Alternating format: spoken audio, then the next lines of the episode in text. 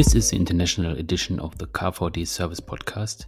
Today we talk about the tension between remote service and the COVID 19 pandemic situation. Has COVID 19 changed the field service management business? How do virtual topics become a positive customer experience? And how can we ensure success in a post pandemic economy? That's what we are talking about today with Koen Joikens, Vice President of Global Customer Transformation at ServiceMax. Mr. Joikens, nice to have you here. Maybe you can introduce yourself before we get into the topic. Yeah, thank you very much, Herr Braun.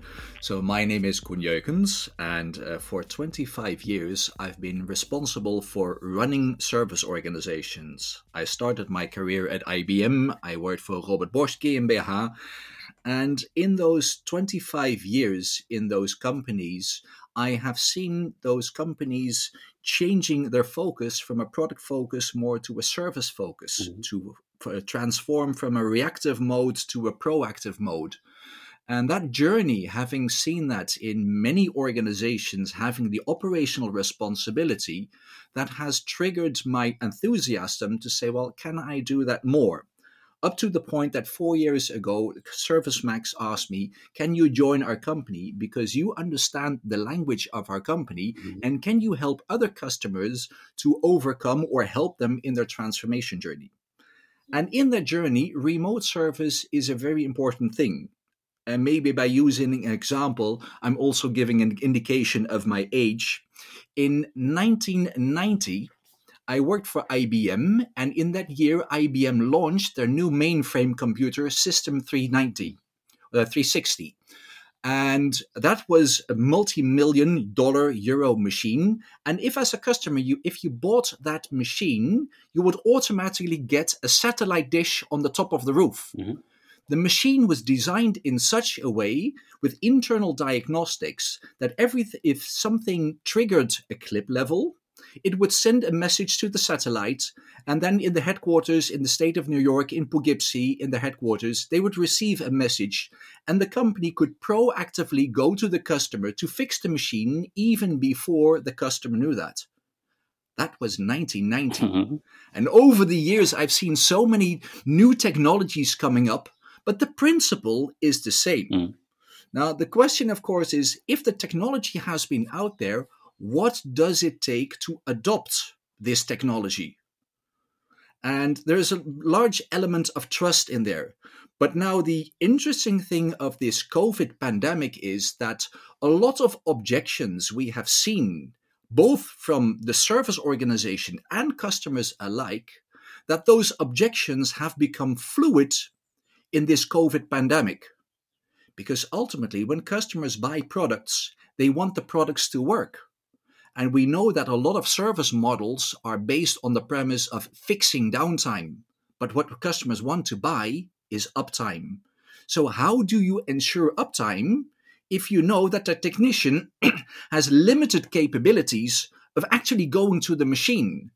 And whether that is driven by a COVID pandemic or other disruptive events, I think that COVID is a very large influencer in uh, fast tracking and pacing the adoption of remote service. And this fascination is driving my enthusiasm in this industry. And this is also the reason, Michael, why I accepted the invite to do this podcast. Yes, uh, I think IBM is a really good example. And um, so, if we take a, a, closer look to the field service sector, um, what impact have you seen on this service business, maybe on finance, maintenance, or customer relations? And um, when we talk about ServiceMax, um, how have the Service ServiceMax customers reacted to the pandemic? Ah, oh, that's that's a very interesting one, and there I would like to draw on the on a psychological concept of the denial, anger, bargaining, depression, and acceptance. And if I look at all those stages, I think that when more than a year ago this COVID pandemic emerged, and in Europe we started to take all these kind of measures, the first thing was it was a China virus and we were in denial. And then it came to hmm. Italy and we had to postpone our skiing in the Alps. And we got anger. We got angry about those things. And then we said, well, can we bargain about it? What can we do about it? Can we close it? Hard lockdown, soft lockdown? Well, we've seen it all in this COVID pandemic. And uh, only when and we've seen an, an amount of depression as well and of course what we hope and strive for that people are going to accept the situation because if i make the link to covid and remote service uh, covid is just one of the disruptors we see out there but what we have seen, especially in the phases of denial and anger, the first thing customers did is they locked down their company they froze the cash. The first important was mm-hmm. all about cash flow. And secondly, yeah. it was okay, now we've protected our cash flow. How can we protect our revenue streams?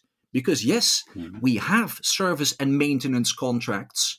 Customers are paying for those contracts, but we're not showing up. We're pushing out preventive maintenance jobs. We're delaying service activities. And we still expect customers to pay their full service amount for the contract. That is attention. And then customers are going to focus, be stricter on cost. What can we do to reduce cost? That's operational efficiency. That's efficiency in field service. Well, good. There is less travel. That's good. Less travel cost. But on the other hand, ultimately, we see in this financial impact that right now we're coming into the phase of acceptance that companies are revising their budget priorities. Maybe uh, pre COVID, they would have gone for a new, nice and shiny new scheduling tool or an AR uh, ty- kind of technologies. But right now, with COVID, a lot of decision making, especially from a financial perspective, customers say, well, wait a minute, we need to fix certain things in the basics first. So let's get remote service up and running. Mm-hmm. So that is the impact we've seen on the financial side. And when we go, of course, uh, to more to the customer side of the equation, mm-hmm. customers still want to have the uptime. They have seen that their scheduled preventive maintenance jobs have been, has been pushed out. So that means that once this COVID pandemic is over and we're going back to the normal or the new normal, a lot of customers will say, well, you have a lot of jobs to do because there, uh, we have an entire vast ocean of backlogs and customers, they want to get their service. But on the other hand, the field service organizations, they have a massive challenge right now. What happens if we go back to normal and all those customers at the same time are going to ask the question, when are you going to service my machine? That's having a big impact on maintaining the business. And maybe those dynamics are going to trigger companies to revise and look at their service offerings. And we do believe that remote service is going to be a substantial element of those offerings. Okay, uh, you talked about digital tools and service. Um, maybe we can go a little bit deeper. Uh, I think remote service is a key to the future service models. But what do you think are the main areas of remote support? Um, well, remote support, if I have to give a definition on remote, I would like to split it into three pieces. Mm-hmm. Maybe the first one is remote assistant, the second one is remote monitoring, and the third one is remote technical support. Mm-hmm. And if I dive a little bit deeper on all three of them, the first one, remote exist- assistance.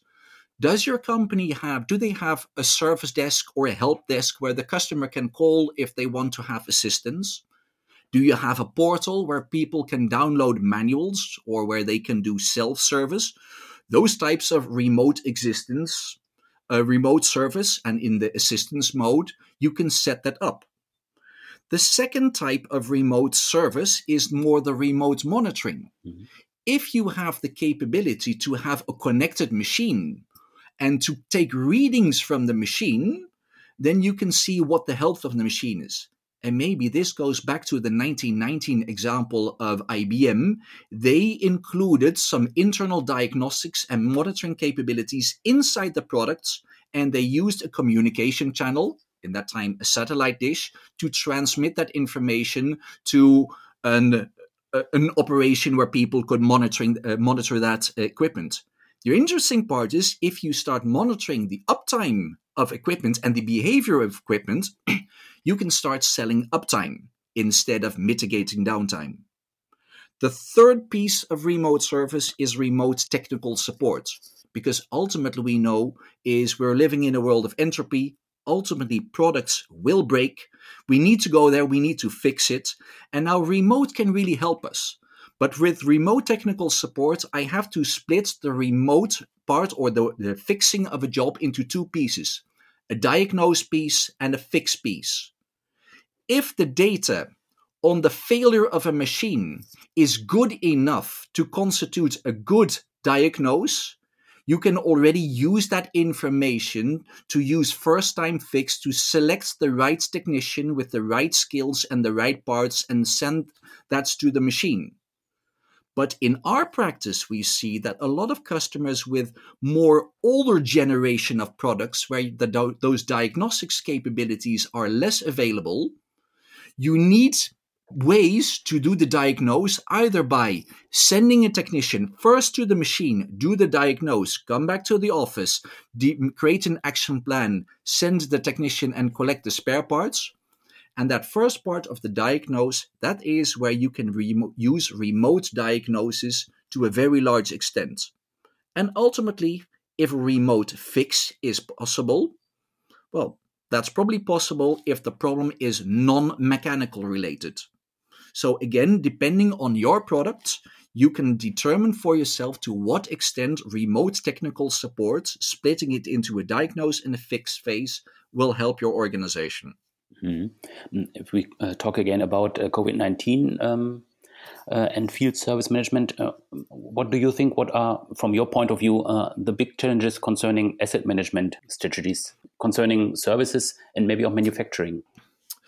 Um, well, I think what COVID has learned us that having access to somehow access to the asset uh, knowing the well-being of the machine uh, that that is changing so just take an example if you service a machine and you do that by default by doing multiple preventive or periodic maintenance a year and you go to the machine you do preventive maintenance you clean it you calibrate it you change some consumables in the machine and you have those touch points those touch points might be sufficient to get readings from the machine and understand how that machine is being used. Now, just mm-hmm. imagine that you have remote connectivity of the machine. If you have remote connectivity of the machine, you can service that machine in the context of its usage. Again, take the example. Just look at your own car. Your own car in the old world model had to go to maintenance once a year. These days, we know that cars have internal diagnostics based on the number of kilometers you drive with the car or how you drive the car. Those usage based or conditional based triggers can help you change your preventive maintenance scheme. That will mean that for certain customers, they will have less preventive maintenance visits and for other customers, you will have more.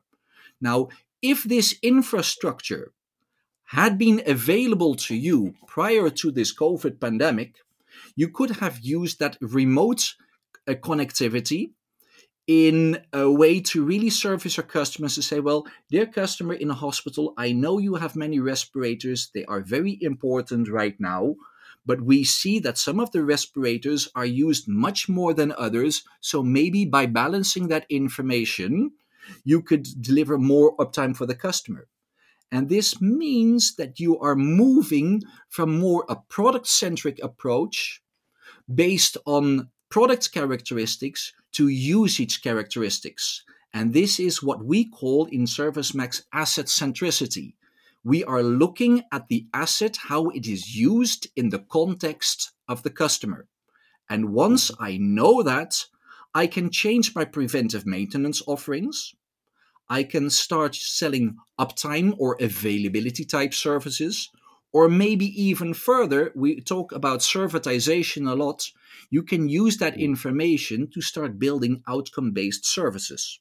Mm servitization is a good point. Um, if we talk about products and services, um, uh, let's talk about service culture um, concerning COVID 19. What changes do you see here? I think mostly what COVID is changing are two things it is mindset and maybe a combination of agility and sense of urgency. Mm-hmm. Uh, maybe to start with the last word, sense of urgency and agility. Mm-hmm. I think that again going back to those words of anger and denial in the beginning in the beginning we tried to push away and believe oh we're going back to normal mm. and then later it was we're going back to the new normal but i think that this pandemic is showing us in many different ways just maybe phrase it differently i believe this pandemic is putting a magnifying glass on a lot of different underlying topics yes. social economical but i'm not going in that direction if i focus on the service i believe that every organization already had some evangelist people in the organization who were true believers of servitization remote service new technologies new service offerings but there was a group of people who pushed back because the current revenue streams they were actually pretty comfortable. Mm. There was no sense of urgency to change it. Why would I change my service offerings if my margin contribution is great? And now we have seen this huge disruption show people is that those margin contributions, we shouldn't be complacent with it and sit back and lie down and wait until somebody else will come up with a new great idea. Mm. I believe that each and all of us have to listen to those small voices in the organization which say, well, hey, wait a minute, let's be proactive about it. COVID is not going to be the last disruptor. We're going to have more. And I don't know in what form or shape or what it will be, but they will be there. Exactly. And if you use that, if you adopt that, if you accept it, the last stage in the anger denial acceptance uh, stage, if you start accepting that and you start using that to change your mindset and ingrain that in the culture of the organization, I think you're pretty much in good shape. And maybe one last thing. Mm. Uh, I worked for Bosch when they celebrated their 125th year anniversary, and that was great companies like Bosch and IBM and maybe Philips and other big logos, they have a huge history and they have built that history on product leadership, innovation, technology, Wirtschaftswunder, whatever it is. That has been the past and the heritage of that organization. But I do hope also that those companies inject more of the Generation Z, the millennial, the people who are fast and lean and agile and want to experiment with new things, give it a try because we see within ServiceMax that those companies who already gave it a try before COVID are coming out of this pandemic in a much more healthy and profitable situations than the customers and organizations that were in denial mode. Okay, a final question, please. Um, what do you think? Uh, will remote first become the new standard in service business? Um, yes and yes and no. I mm-hmm. believe that remote service is an essential technology. But I already explained the origins of that technology go back to 1990 and somewhere about 2008, 2009, we invented IoT and it ever got bigger and bigger. I believe the technology is there. Um, but I think that most of the organizations have their own share of experience that selling and deploying remote service is tough. Mm. It's a hard sell. And that ha- it has not been an easy sell and it will not be an easy sell. Mm. And COVID has shown us that former objections and hurdles have become fluid. On the other hand, we also have to be mindful of the fact that cyber threats will make any CIO and CEO, uh, security officer edgy. I would like to give you one example. Mm-hmm. When I worked for Bosch, I worked for the unit Gebäudetechnik und Sicherheitssysteme. we would sell security systems to high profile customers. Just imagine you are selling a security system to the Bundesbank or the central bank of your company and you are going to ask the bank will you allow remote service for the security systems of the bank well i do hope michael you're going to feel a little bit edgy in getting that uncanny feeling right now And in the conversation I had with the bank, Mm. they said, Well, Koen, do you know what the biggest asset is we have at the bank? And I was naive. I gave the answer. I said, It's money. Yes. No, they said, It's trust. hmm And you can imagine remote service, cybersecurity threat, and trust. Well, then if you run into a security officer, you would often get Nein, das geht nicht, das machen wir nicht. No, there is a definite no, we're not doing it. And again, fluid is great, but be mindful. So, what I would like to deliver as a quote is don't focus on remote service as a technology and avoid the technology push, but do find those use cases that make sense for your customers. And realize at the same time that your customer is a collection of multiple personas. Mhm. Maybe the user of the equipment of the security system would be very happy with remote service and having the uptime of the system. And the fi- uh, finance officer would be very happy with the solution because it could save him or her some money. The CIO will ask the question, What technology are you using? And the security officer will ask, How safe and secure is this? So if you recognize those four personas in the conversation, but you have a good use case story, then you can sell and deploy remote service. So we at ServiceMax see that most of the use cases for customers, they have a high correlation with asset-centric service models. And that is when customers expect products to work. But I guess most of you listening to this podcast will understand and see within their own organization that the products are getting more and more complex. Mhm. So, having real time insight into the product's inner workings and capturing that asset data, put it in the big bowl, make it a soup, distill information from it, create trigger levels so that you can be proactive to your customers. If you use that asset centricity, then remote service is a very large portion of that connectivity in making it work. Mr. Joikens, thank you very much for joining us here at our KVD Service Podcast. Okay. Bye. If you are interested in more topics concerning service business, just subscribe our podcast at Spotify, Apple Podcasts, Google Podcasts, or at SoundCloud.